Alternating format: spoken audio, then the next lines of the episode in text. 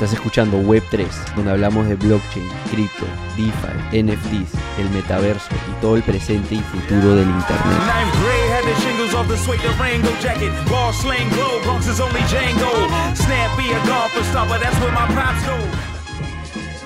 Bienvenidos a todos. ¿Cómo están? Diego. Soy Diego Raceto, estoy acá con Jaime Sotomayor. Eh, tal vez algunos de ustedes han escuchado el podcast que empezamos recientemente, Web3 Podcast. Eh, algo que Jaime y yo en verdad estamos muy apasionados por. Eh, yo recién he entrado a este mundo de, de Web3 hace seis meses, recién en verdad aprendí de detalle qué significaba blockchain, qué era Bitcoin, qué era Ethereum, qué era un NFT, qué era un CryptoPunk, un Bored Ape, términos que tal vez muchos de ustedes ya han escuchado, tal vez ustedes saben más que yo, más que Jaime tal vez también. Definitivamente, definitivamente. Eh, em, y queríamos empezar este podcast porque queríamos ayudar a Latinoamérica a adaptarse a todo lo que estaba pasando. Jaime ha estado metido en el mundo de startups desde hace cuántos años, Jaime? Desde el colegio, creo. No, mentira. Este, yo, por lo menos hace 10 años, metí en el mundo de startups y creo que algo muy parecido a lo que estamos viendo en este momento era cuando se iniciaba a hablar este tema de emprendimientos tecnológicos, el concepto de startup y juntábamos un grupo de personas en un auditorio a conversarlo. Hoy día pues ya es, este, te diría, bastante mainstream, ¿no? Y empieza a aparecer en las portadas de un montón de revistas y de periódicos. Y eso es lo que yo quiero ver, que empieza a aparecer con el mundo de blockchain, de cripto, que ahora ya está empezando a sonar, pero somos nosotros los que tenemos que empezar a hacerlo más, más visible para todo el mundo. Eh, y eso también es parte de lo que estamos buscando con Web3. ¿no? Este podcast es una, un, una manera de nosotros de poder aprender sin tener que pagar, sino de poder juntarnos con personas brillantes como nuestros speakers, como ustedes, para conocer más.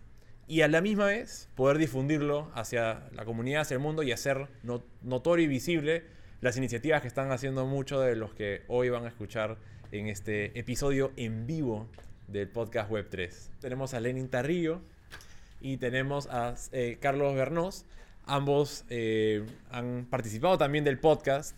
Y hoy día, en este panel específicamente, un poco la conversación, eh, ahora queremos llevarlo hacia otras partes. Eh, enfocarlo un poco más en el mundo de los criptoactivos, este, NFTs, metaversos. Ustedes están muy involucrados en este espacio. Pero antes de entrar a estos temitas, también me encantaría que la audiencia pueda conocerlos ustedes un poquito más. Si quieres, arrancamos contigo, Lenin, luego pasamos contigo, Carlos. Cuéntanos brevemente eh, a qué te dedicas, cómo es que te has metido a este espacio de, blockchain. Bueno, en primer lugar, muchas gracias, muchas gracias por el espacio. De hecho, escuchaba la, la conversación anterior, está buenísimo. Las preguntas están mucho más todavía, creo que ya dan un poco de miedo. ya estás acá arriba, ¿no, puedes, no te puedes ir? Nada, yo soy Lenin Tarrillo. Yo vengo del, del, corporativo, de hacer proyectos de innovación digital desde hace ya varios años. Eh, he visto innovación liderando proyectos digitales sobre todo. Y pues hace tres, tres años y medio me metí al mundo del blockchain. A diferencia creo que de algunos yo entré más al blockchain que a las cripto. Entré más primero por temas académicos al blockchain, llevé una certificación en blockchain, aprendí a programar, de hecho hace rato, pero, yo soy programador también, preguntaron en qué lenguaje, yo programo en Solidity, eh, hago contratos inteligentes ahí y luego pues me metí a invertir ¿no? en, cripto, hay que meterse también, hay que comprar, como decía un poco este JJ, un poquito a ver de Bitcoin, de estas cosas, ¿no? Eh, para ver cómo funcionan estas nuevas industrias. Entonces vengo involucrado ya desde hace algún tiempo en esto. Eh, hace el año pasado fundamos con un grupo de profesionales Token, que es como un token de utilidad para ayudarnos a fomentar la creación de proyectos relacionados con el blockchain. Y uno de los proyectos que hemos creado recientemente es Pachacuy. Pachacuy es un ecosistema de, lúdico de negocios y juegos Web3 como un metaverso con tecnología lograble desde Perú y en tiempo, digamos, regularmente no tan lejano, ¿no? En unos 5 o 6 meses. Y nada, a partir de ahí pues me he involucrado mucho en, fomentar cripto. Eh, de hecho, recientemente acabo de firmar un contrato con un banco que se va a meter al mundo cripto. Eso.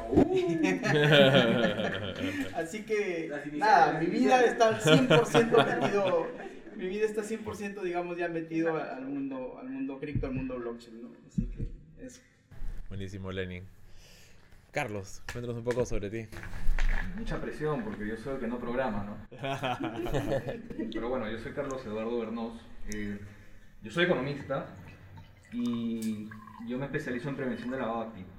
Yo, a diferencia de, resto de panelistas, llegué al mundo cripto no por un tema de tecnología, no por un tema de verlo como inversión. Yo trabajaba en un banco y veía fintechs. Y me encargaba de analizar la parte de prevención de lavado activo de todas las fintech. Y así llegué, digamos, a las plataformas de intercambio de criptomonedas. ¿no? Tú para entender, digamos, qué es un exchange de criptomonedas, tienes que ver los flujos operacionales, tienes que entender qué es el blockchain. Y me metí de lleno a cripto desde ese momento. ¿no? Eh, al día de hoy eh, soy country manager de Buda.com en Perú. Buda.com es una plataforma de intercambio. Y bueno, en base a ese perfil verán que mis opiniones son un poco diferentes porque yo naturalmente no soy un programador, no soy un desarrollador, trabajo con desarrolladores, sí, en el día a día. Y bueno, pues no. También me mencionaste este, el día que estábamos entrevistándote de que llevas var- varios sombreros también en Buda, no solamente country manager. Eh, sí, o sea, soy country manager, pero también por ver la parte de prevención de de activos para Perú, soy como compliance officer y también veo temas para la matriz, eh, viendo sobre todo el diseño de la mesa OTC de Buda, ¿no? Entonces, es difícil porque a veces tengo que ponerme el sombrero de uno y el sombrero del otro, según lo que se me presenta al frente, ¿no? Sí, acá somos tres que no programamos, por lo menos. Eh, yo también sé- yo sé programar, no, no seré nivel Lenin, pero sí, sí sé. Y, y ya, ya me No usen yo- esa plataforma. Yo no sabía si iba a ser Solidity o Rust con el que me iba a incursionar, pero me están llamando más hasta a Rust. Va a tener que hacer un trabajo fuerte de convencerme para ir a Solidity. ¿eh? Solidity, Frontend y Web3. ya está, ya. Entonces, O sea, eh, se refiere el podcast Web3. ¿eh? Sí. todos acá tal vez han invertido. ¿Quién de acá no ha comprado una criptomoneda? Ya, hay un par. ¿Cuántos todavía tienen su dinero en fiat? Todos. ¿Quiénes de acá han comprado criptomonedas solo a partir de un exchange, se podría decir, centralizado? Y el resto, ok. ¿Cómo convencen a los que no han invertido, si es que quieren convencerlos, de que entren a este mundo de, las cripto, de que pongan, sea unos 100 dólares en, en este mundo, o sea, en Bitcoin, en Ethereum u, otra moneda? ¿Por qué, ¿Por qué el valor? ¿Cuál es la oportunidad, sea por lo menos de aprendizaje eh, para la sociedad en general? Bueno, en, pri- en primer lugar creo que todo viene un poco por la educación. O sea, no, no puedes no puedes arriesgar dinero que te va a quebrar. O sea, parte desde ahí. De hecho, imagínense, yo vengo, por ejemplo, yo vengo de explicarle a mi esposa que voy a dejar de liderar proyectos de innovación en un banco para pasarme a liderar proyectos de, de cripto y hacerla entender de que, oye, ahora vamos a vivir de esto es difícil. Pero partes del hecho de que, oye, no puedes arriesgar el dinero que lo vas a necesitar, digamos, a fin de mes. A partir de ahí, yo creo que todo el mundo debería tener por lo menos una cripto. No por el- porque te vas a hacer millonario, pero porque es una industria que está despegando. Y, y- ya no es solo un juego de nerds que se reúnen e intercambian Bitcoin a través de sus billeteras o, sus, o, sus- o una mecánica descentralizada. Es una industria que cada vez está creciendo más y se ven las estadísticas en el Perú, se han metido muchos más en este año de lo que ya entraron el año pasado y el año, y el año antepasado. Entonces, de quedarse de lado de algo que está creciendo de esta forma, yo creo que también nos deja de lado de las oportunidades, ¿no? En principio hay que entrar así, con un capital muy, muy, muy bajo, así como quien jugando diría yo, "Hoy voy a comprar esto para ver cómo funcionan los mercados y a partir de ahí empezar a investigar qué cosas más puedo hacer con una cripto. Yo sé que muchos le tenemos miedo al trading, eh, Carlos seguramente va a hablar un poco de eso. no, yo, yo me he metido a tradear, he hecho futuros también, he hecho algunas cosas. Nadie les podría recomendar hacerlo, ¿no? Pero meterse a la industria, comprarse una cripto deberían hacerlo, ¿no? Y, y- y hay criptos, pues, de menos de un dólar, ¿no? O sea, por lo menos para temas académicos deberían tenerlo, crearse una wallet, comprarse una cripto y empezar a ver, oye, ¿qué utilidad le puedo hablar? ¿Qué, qué utilidad le puedo, que puedo hacer, le puedo generar? Eh, ¿Qué amigos más, más tenemos? Y empezar a compartir toda esta industria. En otras palabras, si retoman hace unos 10 años, digamos, en el Perú no se hablaba nada de digital, ¿ya? Yo me acuerdo porque trabajaba en una AFP que ahorita ya no existe, Horizonte se llamaba, y, y empezamos pues a buscar personas que desarrollaran apps, me acuerdo, ¿no? Y había muy pocas. Porque no se hablaba mucho de digital, ¿se acuerdan? Hace muchos, hace 10 años. Oye, hablar de digital, no, hablar de diseñadores de servicios digitales era ya en otro lado, era como hablar chino mandarín, ¿no? Y, y, y, poco a poco, poquito a poquito eso se fue, digamos, adoptando hasta llegar que ahora es parte de todas las industrias y de todos los profesionales, ¿no? Un profesional que no entienda de digital es un profesional verdaderamente que ha quedado rezagado. Un profesional que no entiende en los siguientes años cómo operan los mercados descentralizados, cómo opera una, una blockchain, cómo opera una cripto, es un profesional que se va a empezar a quedar rezagado.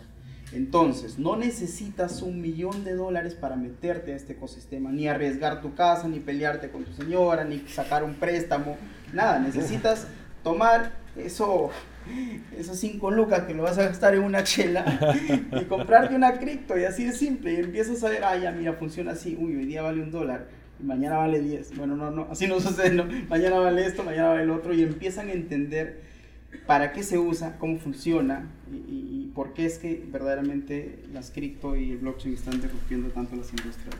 Ahí te voy a decir más bien de que en mi experiencia comprar criptos no fue la parte difícil, sino la de dejar de comprar criptos se ha vuelto muy difícil.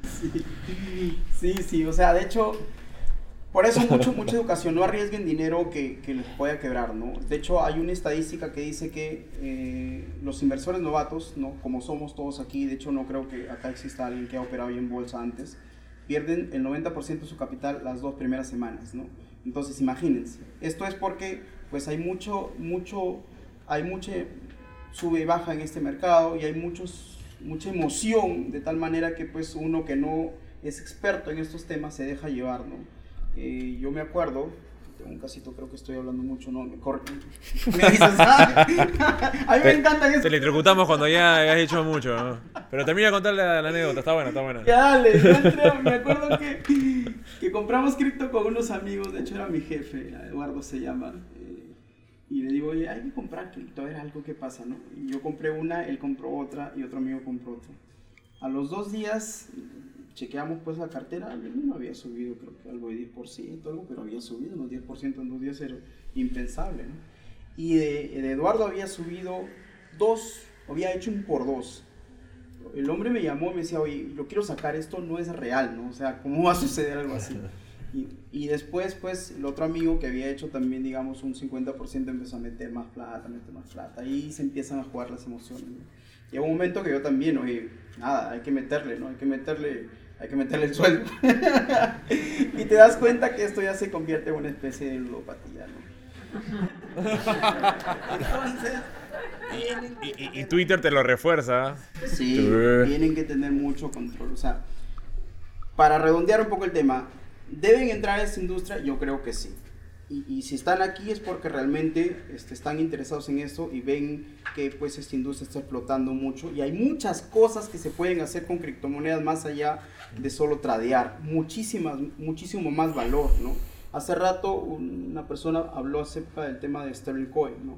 Oye, a mí me parece genial, ¿no? Enviar dinero, yo le pago a Jesús Herencia, un profesor, porque tenemos una academia de blockchain que vive en España, intenté pagarle con fiat y fue terrible, ¿no?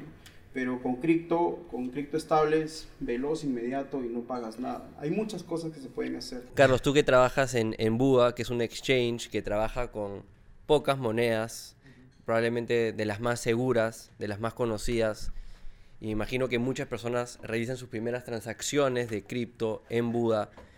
¿Cuáles dirías que son esos, esos primeros pensamientos que, que, que, tiene alguien que se está metiendo a este mundo y cómo ustedes en Buda, que, que, nos contaste en el podcast que tuvimos, tratan de educar bastante a su público sobre, digamos, las mejores prácticas o las cosas claves que tienen que saber para que no sucedan todos estos posibles problemas que acaban de mencionar. Es que el, el tema de fondo, y, y, es un problema, que la mayoría de personas se mete a criptomonedas pensando que se va a hacer millonario de la noche a la mañana y lo ve más como un activo de inversión.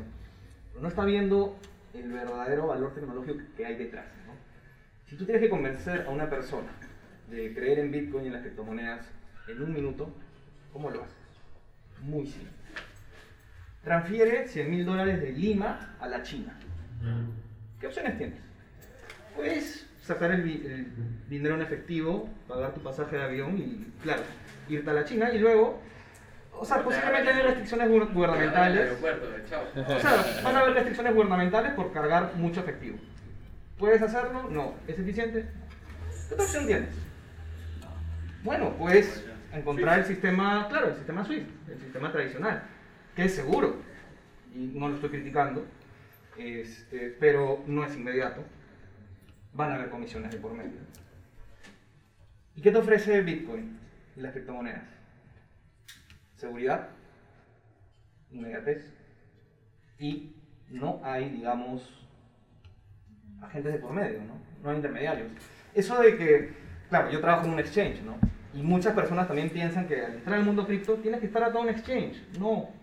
Tú puedes bajarte un wallet, un software wallet, en tu celular, en tu computadora. Y tú eres libre de decidir qué haces con tu cripto, ¿no? Entonces, eso revoluciona el mundo de las finanzas. ¿Por qué? Porque has encontrado una nueva manera de transferir valor económico. Para muchas instituciones y a muchas personas no les gusta escucharlo. Exacto. Y hay toda una serie de prácticas que han empezado a surgir a partir de cripto y DeFi, muchas de las cuales Jaime siempre me, me- me trata de convencer a, a- a que me meta. Me, me- me habla de cómo usa su wallet en tal exchange y luego lo pasa a este Con, chain, con el ledger ahí todo el día. Tic, tic, tic, tic. Ajá. Pero maneras de hacer staking, entre otras prácticas que sé que también ustedes en Buda, que están haciendo como una especie de trabajo tipo de banco, quieren ofrecer servicios a, eh, a sus clientes para que puedan ganar mayores tasas de interés que, digamos, la banca tradicional.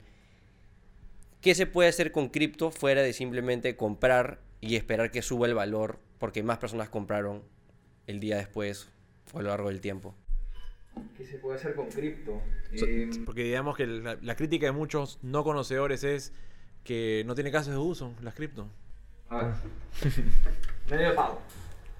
Que Bitcoin es volátil en el corto plazo. Mira la foto en el largo plazo, entra a TradingView, mira la foto histórica y vas a ver que la volatilidad en el largo plazo no es tan pronunciada. La volatilidad es, es corto plazo. Ahora, los que estamos metidos en esto desde ese tiempo, cuando el precio del Bitcoin baja entre 20, 30% es una raya más al tigre. Porque su potencial tecnológico no cambia. Porque el respaldo institucional que tiene Bitcoin no va a caer jamás. Entonces, a tener eso en cuenta, ¿no? Claro, lo puedes usar también como mecanismo de inversión. ¿Puedes generar dinero con Bitcoin y las criptomonedas? Sí, sí se puede. Pero es fácil, no, no se da de la noche a la mañana. Entonces hay que ser muy precavido cómo se invierte, ¿no? Ahora, remesas. ¿Puedes hacer remesas con Bitcoin? Sí, lo que hablaba, ¿no? La transferencia de valor económico transfronteriza, ¿no? Bitcoin te da, y las criptomonedas en sí, te dan esa facilidad, ¿no? De manera segura, de manera inmediata. ¿Qué es lo único que necesitas? Una conexión a internet. Nada más, ¿no? Y si quieren agregar el, así su yapa, pues, ¿no? ¿Qué pasa cuando tu moneda en sí, tu moneda local, no es muy creíble, está en un contexto de inflacionario o se está depreciando? ¿no? Hay algunas personas que van a buscar un activo de cobertura y van a ver criptomonedas que pueden cumplir ese rol como otras que no. Ahí, ahí tienes cuatro usos generalizados, ¿no? No sé si, Lenin, se me, se me escapó por ahí alguno. No, no, o sea, de hecho están muy buenos ejemplos, pero sí, o sea, yo amplío ahí, ¿no?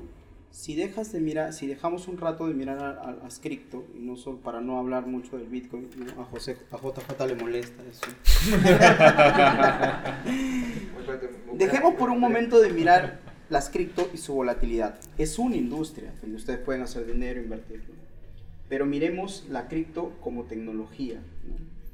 ¿Qué hace o cuál es el valor de tener una criptomoneda? Por ejemplo, en un país. ¿no? Yo creo que una criptomoneda en un país podría acabar con la corrupción. Les pongo el siguiente ejemplo.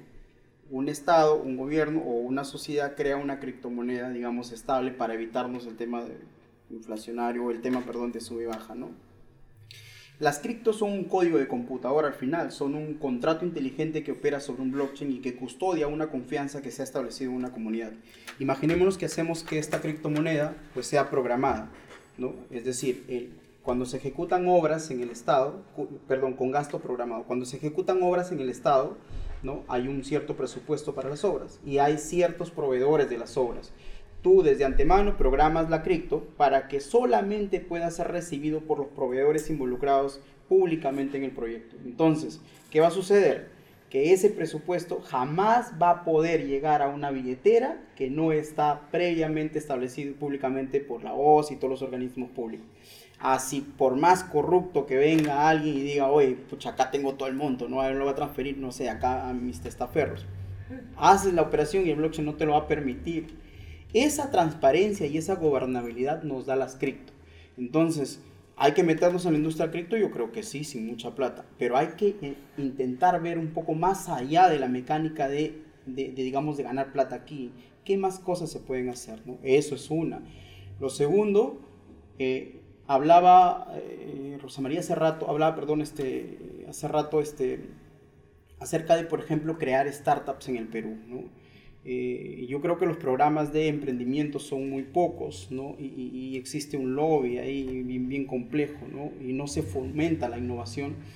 Entonces yo creo que las cripto pueden servir para eso, ¿no? Las cripto sirven también como una mecánica de crowdfunding a través del cual tú frente a una comunidad que tú formas y educas, eh, pues reca re recabas un fondo con una mecánica de crowdfunding tokenizado y ejecutas un proyecto en favor de tu comunidad o un proyecto, digamos, en favor de ese equipo, de, de ese, esa comunidad o ese grupo que tienes. ¿no? Nos permiten eso. Y a partir de ahí miremos las cripto como una custodia de valor. ¿no? Y, y, y, y si miran eso como algo, como un valor que está en el blockchain, pues los casos de uso son, digamos, este, ilimitados. ¿no? A lo que decías de, del crowdfunding, por ejemplo, un caso que, que acaba de, de, suceder es ahorita en Canadá estamos con el tema de, de los truckers, ¿no? De, los que manejan camiones, que ahora ya en verdad es, es más que eso, que fuera de, lo que pienses políticamente, si está bien o está mal lo que están haciendo, ¿qué hizo el Estado? El Estado agarró y básicamente eliminó toda posibilidad de que alguien que quiera apoyar a estas personas que están haciendo esta manifestación eh, puedan recibir fondos de apoyo de otras personas de alrededor del mundo a través de esta empresa centralizada conocida de crowdfunding que se llama GoFundMe. Y eso se ha vuelto la mejor publicidad para algo como Bitcoin. Porque nadie puede parar de que alguien le transfiera a estas personas Bitcoin para continuar con las iniciativas políticas que están realizando. Y eso se va a poder dar para cualquier caso de uso, ¿verdad? Sí, sí, sí, tal cual. De hecho, yo creo que en los siguientes años vamos a ver, digamos, eh, eh, yo creo que líderes políticos recaudando fondos a través de cripto. Yo creo que eso es lo que corresponde, lo que va a suceder. Eh, a nivel empresarial, yo creo que lo que va a suceder ya mismo es bienes raíces tokenizados. O sea, al final una cripto es un token ¿no? Miremoslo así y, a partir, y, es, y el token es un contrato inteligente que puede tener código de computadora programado y una lógica preestablecida, acordada y, y pues subido al blockchain, ¿no? Entonces a partir de ahí pues muchas cosas se pueden hacer con una criptomoneda. ¿no? Llegado el momento todo va a cripto. Yo creo que sí, ¿no? Además el papel es sucio, contamina, eh, el oro daña la, la, la Amazonía peruana, las cripto y con los nuevos protocolos de minado creo que potencialmente estamos hablando de, de un futuro industrial. Aprovechemos ahí la pregunta. Te la tenía que hacer, tú sabías. Ahí, ¿cuál es tu posición entonces de Proof of Work y el tema medioambiental? Eh, más que yo decirles cuál es la visión correcta, uno tiene que ver los distintos argumentos que están ahí, ¿no? Proof of Work obviamente si es que, o sea, ¿qué hace Proof of Work? No? Tú estás convirtiendo poder computacional en seguridad para la red. ¿no? Si realmente no crees en eso, entonces vas a ver como un desperdicio. ¿no? Otro argumento típico. Eh, el consumo de electricidad de Proof of Work es mayor que el consumo de electricidad de Argentina, de ciertos países. ¿no? Eh, y eso genera daño medioambiental. Eh, no es del todo cierto, ¿no? Hay que ver qué tipos de energías están detrás de la minería de Bitcoin, ¿no? Y, y, o sea, una tecnología no nace perfecta, ¿no? Digamos, se va optimizando o mejorando con el paso del tiempo, ¿no? Tú cuando creas un flujo, en una, un proceso en una empresa, el proceso no es perfecto. O sea, tienes que experimentarlo, se hacen mejoras, hay feedback, y la minería no nació perfecta. Ojo, ¿no? Proof of Work no es perfecto. No obstante, han habido mejoras con el paso de los años, ¿no? Eh, mejoras en el sentido de que eh, se están utilizando ya energías renovables. Y por último, si lo quieren ver económicamente hablando, ¿dónde están concentrados los mineros? En países donde de alguna manera la electricidad es barata. Y si no hicieran minería, ¿qué estarían haciendo con la energía? ¿no? Estaría desperdiciando. Entonces, hay muchos argumentos, eh, los certeros que deben ver la foto completa ¿no? y tener su propia visión de las cosas. ¿no? Yo, mi opinión, obviamente yo soy pro Bitcoin, yo sí creo que el tema de la minería ha mejorado y que tiene espacio para mejorar aún. ¿no? Eh, y esa es mi posición. Yo, yo sí creo en la minería y creo mucho en, en Proof of Work.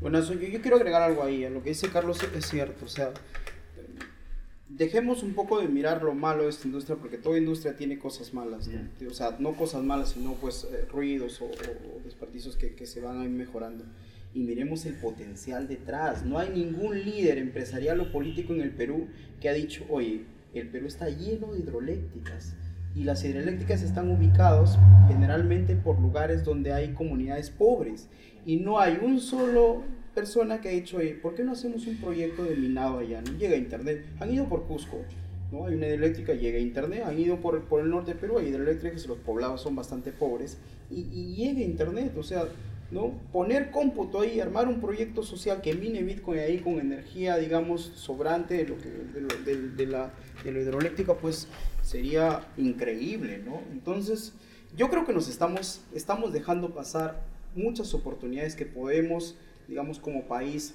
hacerlas, acoplarlas, fomentar la inversión aquí en cripto, ¿no? No, no quiero que seamos como El Salvador, que digamos, hay que meter a todos, pero oye, hay que fomentar que pues vengan inversores cripto acá y que se generen proyectos cripto acá, ¿no? Y eso pues genere también riquezas en un país con mucho potencial como el nuestro. Y sabes algo, no somos los únicos que estamos pasando de dejar, o sea, dejando pasar este tren, ¿no? ¿Dónde está, por ejemplo, cuál es el país de Sudamérica donde el costo de la electricidad es más barato? Es Paraguay. ¿Ah? No, es Paraguay. Es Paraguay. Yo estaba en Paraguay el año pasado, ¿no? Y tuve la experiencia de entrar a una granja de minería. O sea, era un sueño para mí hacerlo. ¿no? Una cosa es que te lo cuenten y una cosa es entrar a ver a los mineros. ¿no? Y es una lástima porque el potencial de Paraguay para ser un hub minero es altísimo. ¿Y saben qué pasa con los mineros? No pueden tener cuentas bancarias. O sea, ¿cómo hacen su negocio? No pueden canalizar las rentas de la minería, no las pueden canalizar al sistema financiero paraguayo. O sea, les cortaron las alas, el negocio no avanza y están buscando una regulación que permita sacar eso adelante. Hay un proyecto ya en su Congreso, pero el día de hoy están atorados. Los exchanges en Paraguay tampoco pueden tener cuentas bancarias. O sea, imagínense comprar cripto en efectivo. Lleva tus 10 mil soles a, a, a, un lugar físico a comprar cripto. Y, y, eso, o sea, es cortar negocio, cortar oportunidades. Uh -huh. Estás dejando pasar un tren que te puede generar un desarrollo económico de la patada. Apoyo sus candidaturas, ¿ah? ¿eh? Déjame decirlo. Eh, en línea con lo que estamos diciendo, ¿cuáles serían entonces las barreras, digamos, más notables para la adopción de cripto a nivel mainstream, como a nivel ya los tomadores de decisión? ¿Qué necesitamos para tener un Bukele regulado en nuestro país? tener un castillo.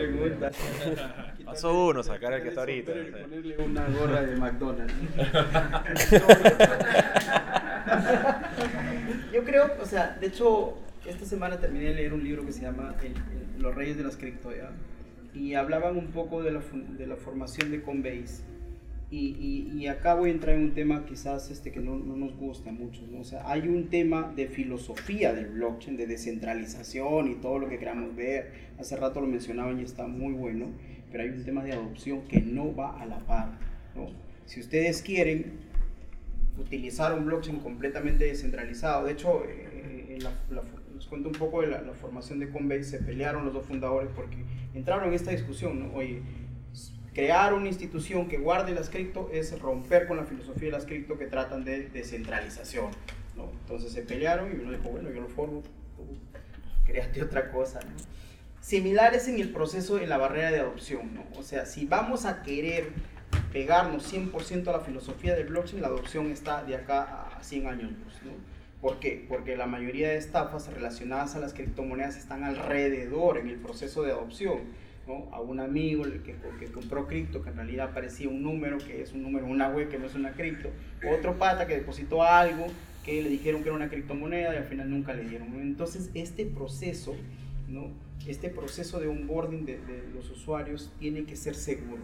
Y para ser seguro, pues tiene que haber exchanges respaldados o instituciones que nosotros este, eh, consideramos, digamos, instituciones seguras que, que, que, hagan este proceso fácil ¿no? Y seguro. ¿no? Fácil como enviar, pues, fácil como utilizar ahorita la banca o fácil sin tener que meterse a todos los temas de wallets, de, de claves. ¿no? Posteriormente el usuario podrá, digamos, crear su wallet, sacar sus cripto, llevarlas, pues tiene que tener esa voluntad. Pero, eh, y ahí, bueno, peco un poco con, con, el último contrato que tengo, ¿no? Yo creo que, eh, yo creo que la banca se está perdiendo una extraordinaria oportunidad, ¿no? ¿Por qué? En principio, ¿por qué no compra Bitcoin mi esposa? Porque es inseguro, o sea... ¿No la has convencido? No, o sea, sí le he convencido, de hecho me he dejado invertir y todo, ¿no? Ya, no me he dejado invertir más, pero, pero, digamos, o sea, en principio le digo, ¿ya qué tengo que hacer? Me dice, ah, ya, tienes que crearte una wallet. Ya la perdiste. ¿no? Ya, ya, ¿cómo se crea una wallet? Acá tienes que guardar esta clave semilla. Es que el problema de, de, de, ser tu propio banco es que tú también eres tu área de seguridad, ¿no? Y tu área de cumplimiento, y tu área de marketing, y todo tu área eres tú. ¿no? Es a lo, a lo, cual es que nosotros estamos acostumbrados a delegar eso. Entonces se complica y luego, bueno, ¿qué cripto elijo? Todo. Entonces la banca puede entrar ahí, ¿no? Porque la banca es, digamos, una institución en lo cual nosotros reconocemos como por lo menos segura, ¿no? Pues se cae su página y hace un montón de cosas y, nos cobra un montón de comisiones, pero, pero por lo menos seguro es. Entonces la banca se está perdiendo una gran oportunidad de decir, oye, mira, yo te, te ayudo con el onboarding, y, y, pues digamos luego tú mueves la cripto al exchange que tú quieras. yo creo que eso tiene que suceder para que las cripto empiecen un poco a ser adoptadas masivamente. Y además de eso, ¿por qué una persona no adopta las cripto? Porque el proceso es complejo, pero además de eso la liquidez. ¿no? Por ejemplo, tú vas a la bodega de la esquina, no acepta cripto. Pero vas con fiat, acepta. Vas al negocio, tal, no acepta. Entonces, el que, digamos, más, el que, digamos, este, entidades reconocidas como seguras se meten a este proceso, ayuda también a que los negocios se metan a este proceso y es una bola de nieve, ¿no? Negocios aceptando cripto, gente operando con cripto y empieza a hacerse la adopción masiva.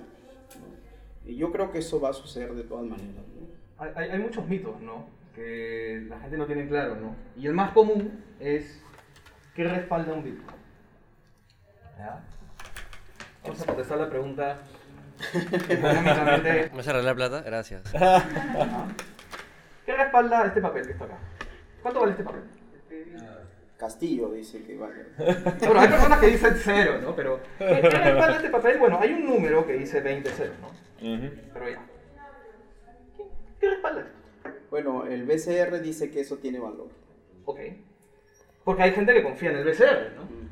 O sea, lo que tenemos que entender es que esto no está respaldado en oro y, hay personas que piensan que estos 20 soles están respaldados en lingotes de oro en una bóveda del Banco Central. Está respaldado por, por, la mente de Julio Velarde. Sí, no, no sí, es así. Porque literal es eso. O sea, Ahorita sí, lo que, en Julio. Lo que, bueno, sí, porque lo que le da valor a este papel es la confianza de la gente. Y nuestra confianza en quién está depositada hoy en día, finalmente no en un banco central, un banco central que tiene una cabeza, alguien muy preparado, un banco central que tiene una gestión de reservas internacionales buena, que tiene profesionales de alta gama, que no financia el gasto público, eso genera confianza. ¿no? Y se han puesto a preguntar qué pasaría si sacamos a Julio Velarde del presidente del Banco Central y ponemos a un individuo que dice que las criptomonedas tienen aspecto físico como presidente del Banco Central. ¿Qué creen que pasaría? ¿Qué creen que pasaría con este papel? no valdría lo mismo, ¿no? Las criptomonedas, el valor de un Bitcoin se basa en confianza. Es la misma confianza que respalda este papel. La diferencia es que la confianza viene detrás, o sea, viene de un desarrollo tecnológico, que es el blockchain. Mm. Sea, esa misma confianza que respalda este papel es lo que está detrás de Bitcoin y de las criptomonedas. Y es esa confianza que genera blockchain, porque blockchain es transparente, porque blockchain no lo puedes hackear, porque no puedes controlarlo directamente, a no ser que sea centralizado. ¿no? Pero esa misma confianza que tú encuentras en las criptomonedas es la misma confianza que está detrás de ese papel. Y la gente no lo entiende. Y es difícil entenderlo. Entonces, ese es un mito muy común y es una barrera, ¿no? Es como que, ¿por qué no compras un- una criptomoneda? Ah, porque no está respaldada por un banco central. Pero esa es la innovación tecnológica. Claro. No hay, digamos, una entidad detrás. ¿no? ¿Y cómo se mide la confianza o la seguridad de una cripto? Ustedes en Buda tienen, digamos, bien pocas criptos, que imagino tienen ciertos parámetros por los cuales determinan si, si una vale la pena que, que- que esté en el exchange versus otros exchanges que tienen todos, todas las criptos habidas y por haber. Tú, Lenin, has creado una cripto, el QI token, eh, que imagino has hecho todo lo posible para que sea segura y, tenga esa validez. ¿Qué hace que una cripto en particular, per se, tenga eh, este valor, esta seguridad, esta con- genere confianza? Lo que pasa es que ya entramos en un tema que seguramente todo el mundo tiene opinión, pero parte un poco de lo que decía Carlos. Al final, el valor está dentro de la confianza. Y la confianza se tokeniza y se sube al blockchain de tal manera que no puede cambiar. ¿no? Hay, hay, hay un libro muy bonito que, que, se titula La isla de la- del, del- dinero de piedra, ¿ya? que narra un, poco, narra un poco una isla donde pues existían unas piedras que se llaman piedras Rai y que pues cada piedra representaba un valor, ¿no? Y el, autor un poco dice, oye, ¿cómo eso es dinero en esa isla? no? Porque, todas las, porque todos los habitantes de la isla aceptaron pues que eso representa un valor. Similar es una criptomoneda, ¿no? Una criptomoneda, o sea, el valor no está en el blockchain, el valor está off-chain, porque el valor lo da el mercado, el valor lo da la comunidad que dice que eso tiene valor y que desea comprarlo y que le da utilidad. ¿no? Pero si uno quiere analizar una cripto nueva, ¿ya? o una reciente, no Bitcoin, ¿no? para no entrar en otros detalles, tendrías que ver dos cosas. ¿no? En principio, compáralo mucho, ¿no? A mí me decía mi hermana, ¿por qué compras, este, ¿por qué compras una cripto, un código computadora que no tiene valor? No, por lo mismo que cuando éramos niños te ibas a la bodega de la esquina y comprabas tabs, ¿se acuerdan? Los tabs de Pokémon, ¿no? ¿Y por qué compras, pagas con dinero algo que representa como si fuera una moneda? ¿Por qué lo haces, no?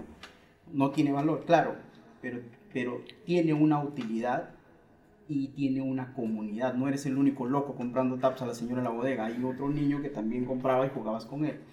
Yo utilizo esos dos factores para evaluar una criptomoneda. ¿no? ¿Tiene una comunidad? Sí, bacán. ¿Tiene este, una utilidad? ¿Voy a hacer algo con eso? Bacán. Entonces a partir de ahí yo creo que el mercado, la comunidad le empieza a generar un deseo. ¿no? Ya esos son, digamos, los, los puntos de vista o, o, las características funcionales que yo creo que debe tener, debe tener una cripto. Lo segundo ya es lo técnico que tiene que ver hoy. Su contrato inteligente es confiable, pues entro a ver, ¿no? Hay muchas cripto. Esta es una industria nueva y se están generando muchas estafas que tú entras pues y la transacción simplemente no se puede hacer. La compras, nunca la vas a poder vender. Entonces ya entrar a lo técnico, sobre todo para lo nuevo, ¿no? Pero eso, o sea, veamos la utilidad y veamos la comunidad que está respaldando, digamos, la criptomoneda que uno desea acceder, ¿no? acceder a comprar. Y si pasamos de lo fungible a lo no fungible, eh, Los famosos NFTs. ¿has- has- ¿hasta qué punto los NFTs son algo positivo versus, en, tal vez en algunos casos, negativo para la adopción de cripto? Mira, sí. el tema de NFT te lo voy a contestar de la perspectiva de alguien que se dedica al arte. Y, y- y- y- y hay muchas personas que no entienden lo difícil que es el mundo del arte. Si tú eres un artista, creas un cuadro, ¿dónde lo exhibes? Puedes irte a un espacio público, ¿ya? pero tu obra de arte se va a dañar, ¿no? Este, o te la pueden robar. Entonces tendrías que ir a una galería. En una galería la vas a exhibir y va a haber gente que va a entrar y eventualmente alguien va a querer comprarlo, ¿no? Ok. Pero ¿tú crees que esa venta, o sea, todo se va para ti? No. Una porción se la va a quedar la persona que está dando el trabajo de exhibir, porque esa, esa galería tiene acceso a un público determinado, ¿no? Entonces, el mundo del arte es bien complejo. imagínate el NFT. El NFT te da la oportunidad de tú digitalizar algo y tecno- te- tecnológicamente hablando eso tiene la propiedad de, único, porque es no fungible, que ya lo explicamos. Y la cuestión es que tú puedes vender eso en un marketplace y simplemente ya no tienes esa barrera de, oye, soy artista, ¿qué hago? ¿no?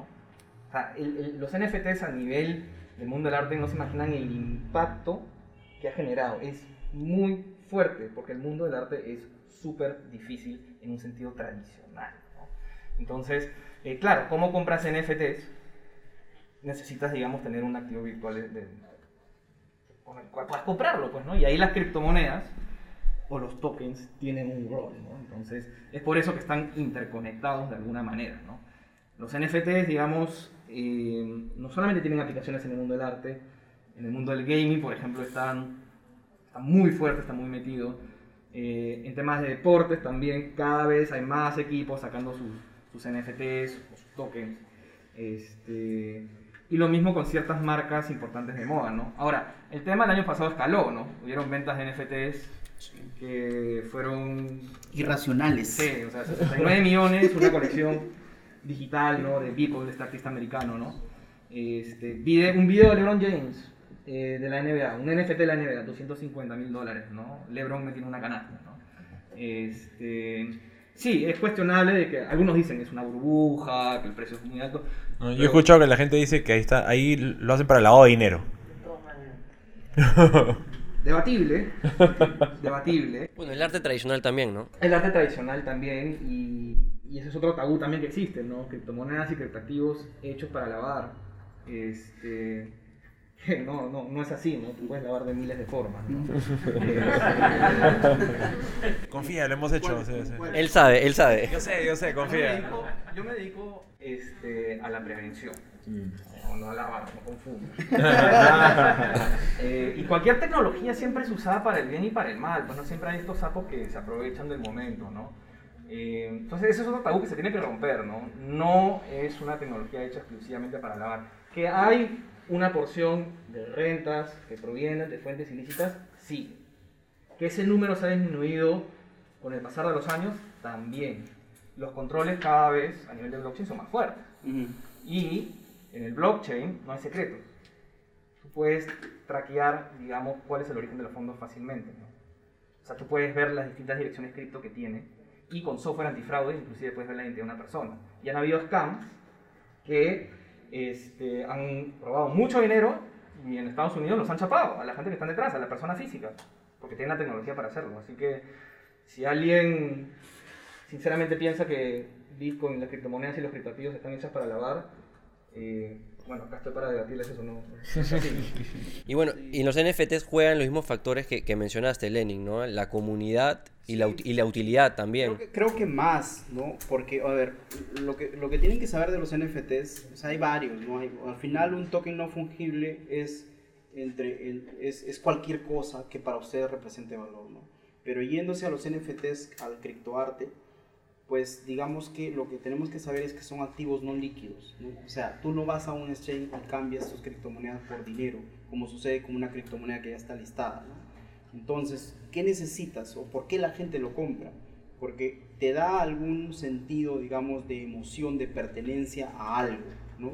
Como el arte, ¿no? ¿Por qué la gente paga millones de dólares por una pieza? De hecho, la vez pasada vi que había un, un cuadro invisible que no sé cuánto se vende, ¿no?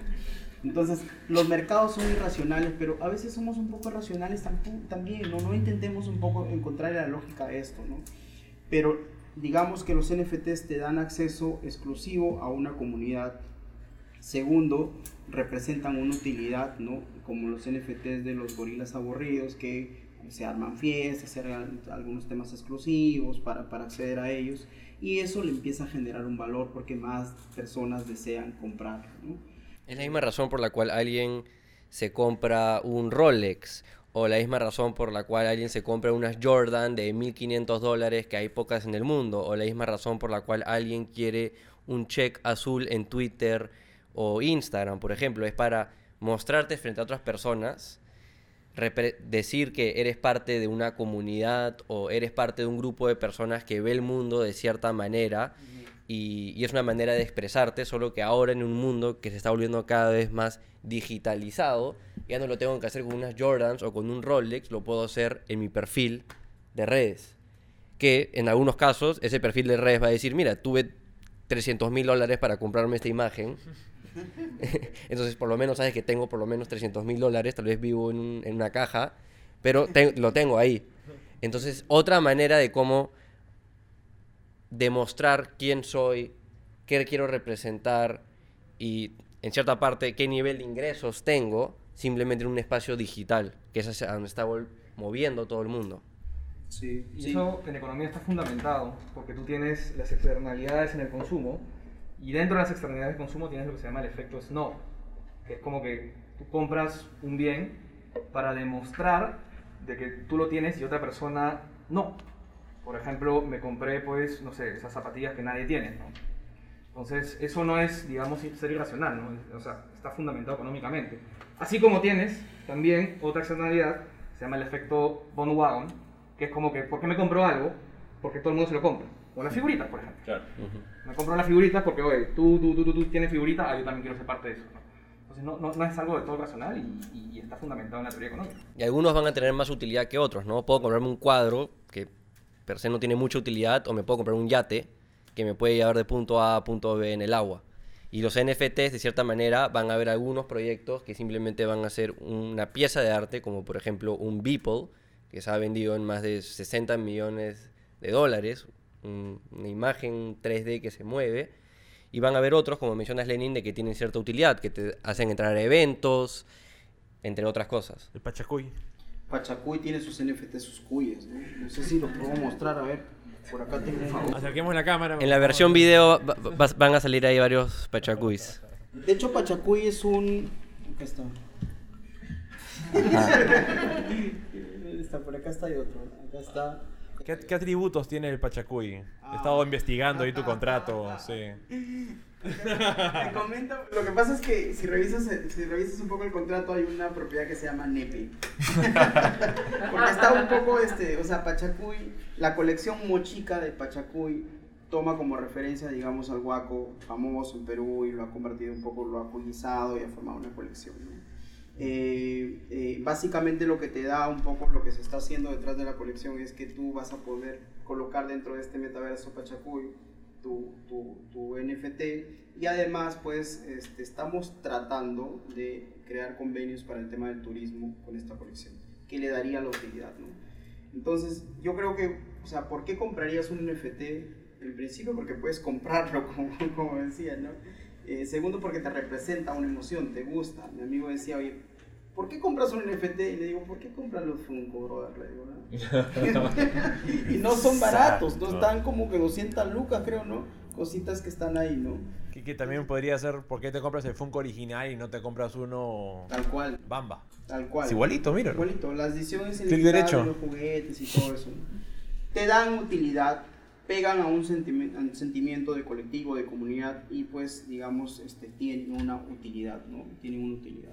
Entonces yo creo que sí. Pero si ustedes nuevamente, ¿no? Eh, y creo que Carlos coincide mucho con ese mensaje, ¿no? no miremos solo la industria económica de las cosas que están saliendo, porque eso es solo una parte. De hecho, el blockchain, yo lo relaciono mucho con una metáfora de los ciegos sabios y el elefante, ¿no?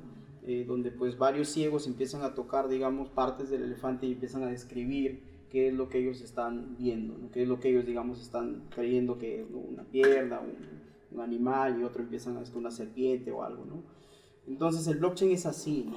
Es una gran industria sobre, sobre lo cual solamente estamos viendo partes, ¿no? Entonces si dejamos de ver un poquito lo económico y nos podemos ver, por ejemplo, oye, ¿qué hay detrás de un NFT? Pues hay un token al final, que es un contrato inteligente nuevamente, único, ¿no? Que representa un valor. Y al final, ¿qué es un valor? ¿no? Y hacia dónde van a ir. Yo creo que, por ejemplo, las empresas que dan, por ejemplo, tarjetas de regalos o vales de descuento en, en- en- en- cafeterías, eso se acabó, ¿no?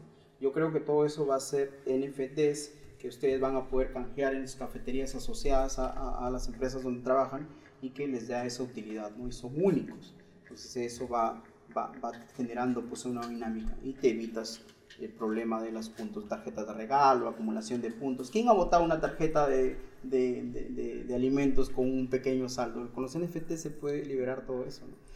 Si miramos más allá de solamente voy a comprar esto porque mañana seguramente lo va a comprar un famoso y voy a tener un millón de, un millón de dólares y voy a ser millonario. Yo creo que encontramos mucho potencial en esta industria, ¿no? Y, no solo les invito a ser usuarios, les invito a ser creadores de esto. O sea, estamos en un momento en el cual potencialmente cualquier persona puede unirse con una comunidad y crear un servicio que utilice el blockchain, que utilice la Web3, que utilice los NFTs y digamos estaría creando pues las empresas del futuro, ¿no? Compárenlo con cuando nació lo digital, ¿no? Cuando nacieron Google, Facebook, todos ellos, fue en el boom de los .com. Muchas murieron, es cierto, pero otras quedaron. Similares ahora, estamos en un boom del blockchain, que seguramente luego la ola va a bajar, algunas, algunas desaparecerán, pero se van a formar las nuevas empresas del futuro y creo que lo podemos hacer todos. ¿no? Y una de esas partes donde estamos viendo todo el mundo de, de NFTs tomar utilidad es en el metaverso. Y también todo el mundo de gaming, play to earn. Jaime tiene sus naves. Y ahora en Star Atlas. Tiene sus naves en CryptoMind. Eh, ¿qué, ven, ¿Qué ven ustedes en, hacia dónde está yendo ese mundo de, del metaverso? Tienes a Facebook que ha cambiado todo el nombre de su empresa a Meta simplemente por, por el concepto del metaverso. Tú, eh, Lenin, también ya has sacado un, un juego ahí con, Sí, con Pachacuy, donde la gente también, de nuevo, puede ganar en base a sus acciones. Y eso está todo basado en NFTs, ¿verdad? Sí, básicamente es un ecosistema NFT, ¿no? O sea, al final, como les decía, un NFT es un token y cualquier cosa se puede tokenizar, como una, una pieza de arte que les he mostrado o como un muñequito que va recorriendo en una plataforma de juego. Yo creo que lo que necesitamos, lo que, hacia dónde escalan los metaversos, bueno, los metaversos es, es algo que ya se viene desarrollando desde mucho tiempo. Seguramente ustedes han visto, han escuchado pues de Second Life, ¿no? Yo lo escuché en la universidad. Pero ¿qué le faltaba al metaverso para, digamos, ser sostenible? Le faltaba la parte económica, que ahora el blockchain y las cripto ya lo tienen. Entonces, esto vuelve pues algo potencialmente sostenible. Nosotros, este, en Perú, bueno, yo eh, con el equipo estamos creando Pachacuy, que digamos, no lo puedo llamar metaverso, no, no es 3D, pero digamos se asemeja mucho a un ecosistema lúdico donde tú vas a estar representado por un Q y haces tus cosas. ¿no? ¿Hacia dónde van? Yo creo que toda la industria de gaming va a ir hacia ahí, ¿no?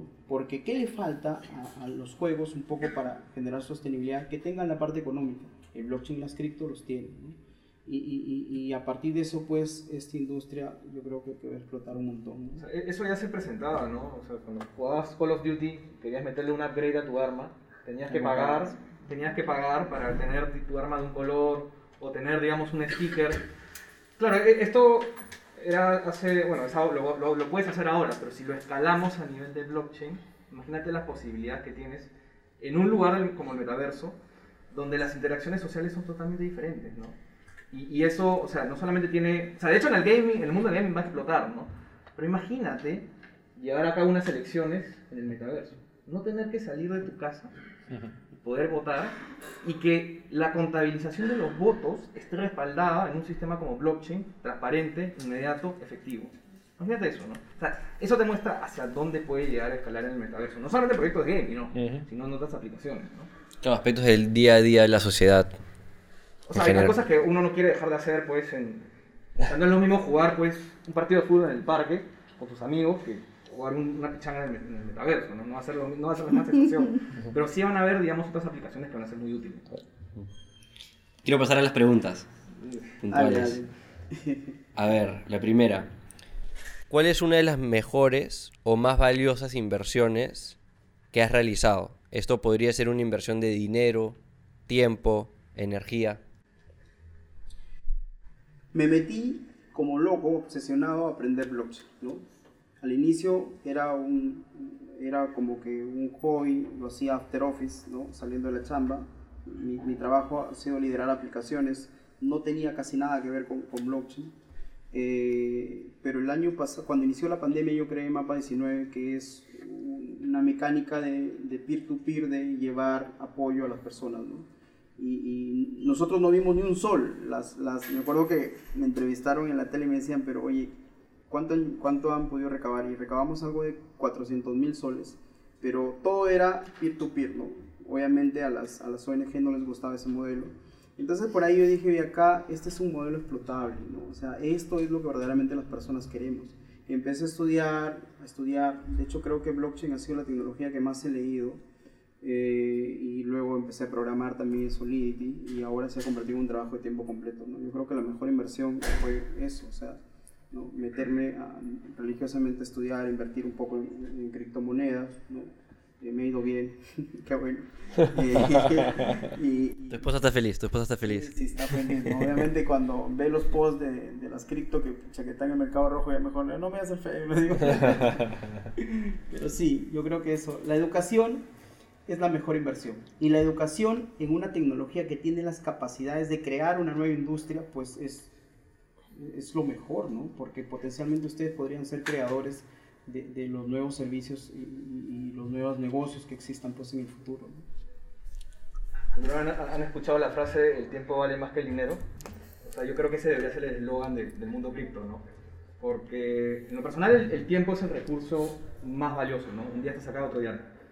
Entonces... Es no eh, inflacionario también.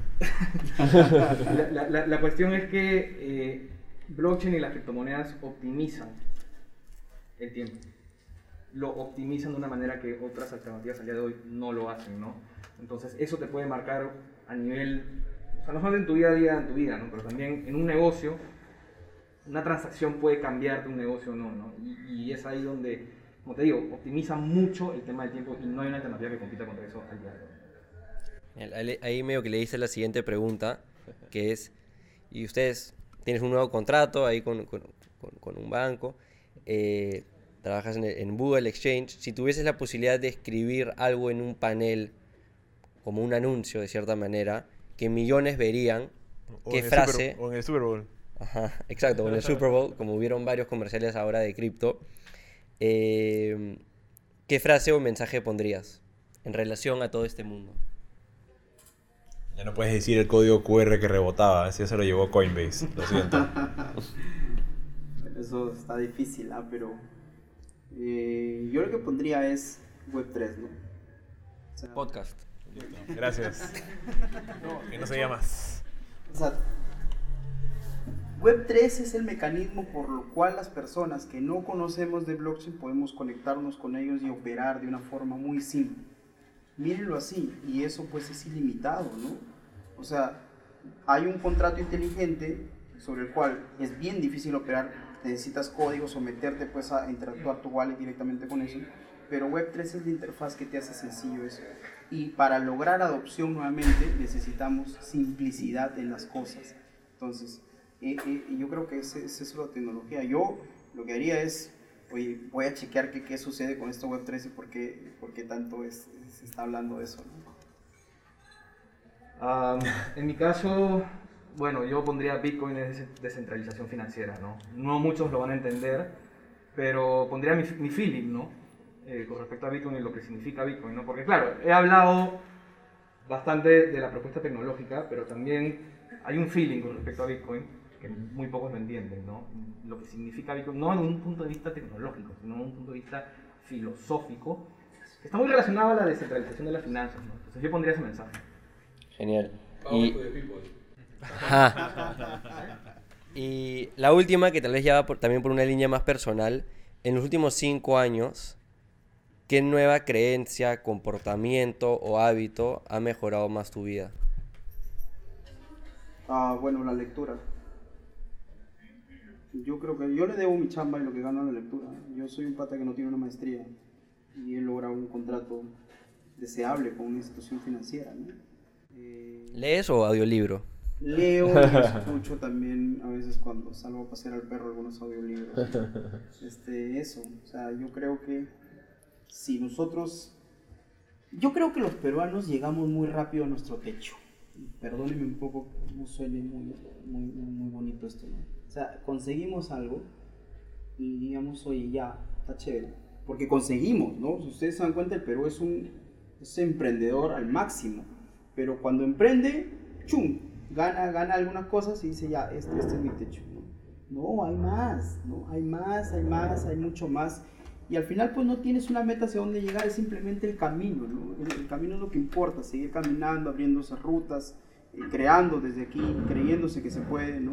Este, y, y hacia arriba, ¿no? Todo eso a mí me lo ha dado, pues, la lectura, ver muchas referencias de, de qué están haciendo en otros países, leer mucho sobre cómo han sucedido las rutas de algunos emprendedores, ¿no? Y, y eso.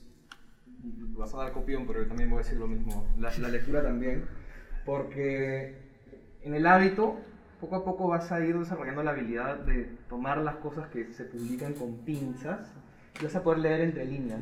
Y algo que pasa en el mundo cripto es que hay mucho fake news, ¿no? Entonces publican y, y- y tú le das una interpretación, ah, mira, el precio cayó por tal motivo, ¿no? Y no es así, ¿no? Cuando tú lees poco a poco, o sea, y, y tienes ese hábito de educarte, de seguir investigando, poco a poco vas a tomar las cosas con pinzas y le vas a dar una interpretación propia, ¿no? No tomar la interpretación de un tercero porque lo ponga en un titular. ¿no? No, pero un- la gente se queda en los títulos nomás, ni siquiera lee el artículo. Siempre, siempre es cayó Bitcoin, cayó Bitcoin, cayó Bitcoin.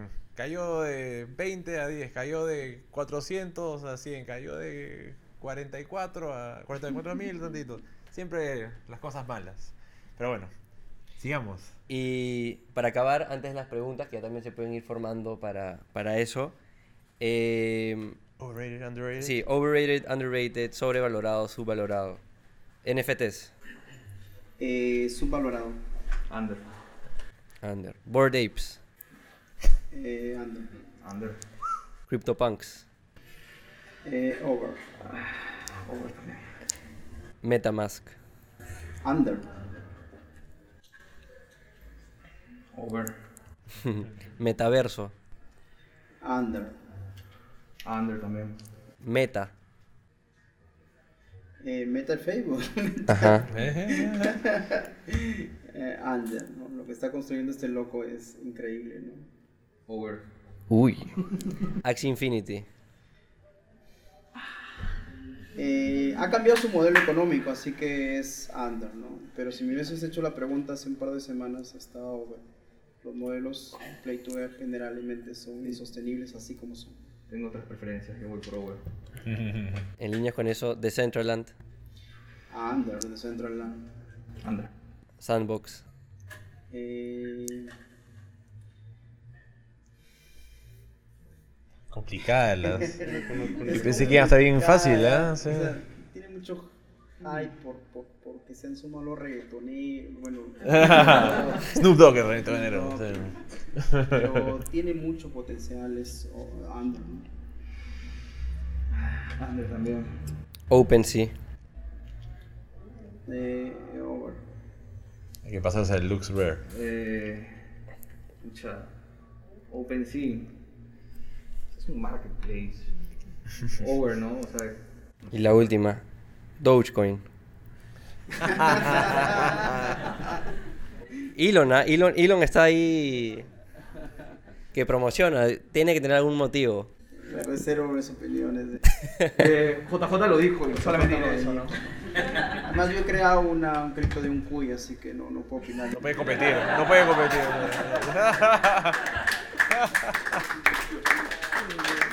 Cerramos. Eh, muchísimas gracias por, por venir. Quiero agradecer de nuevo a los de Andino DAO por habernos ayudado a organizar este evento. Al Hotel Santa Cruz por darnos la sede.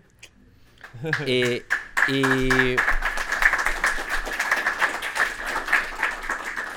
también quiero agradecer a todos los speakers que han venido el día de hoy. Muchas gracias por seguir compartiendo sus conocimientos este, y, y- y potenciar a este ecosistema.